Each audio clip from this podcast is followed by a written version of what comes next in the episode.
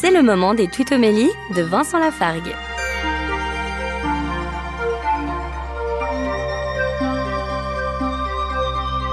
Au livre du prophète Ésaïe, chapitre 6, verset 8, nous lisons J'entendis alors la voix du Seigneur qui disait Qui enverrai-je? Qui sera notre messager? Et j'ai répondu Me voici, envoie-moi.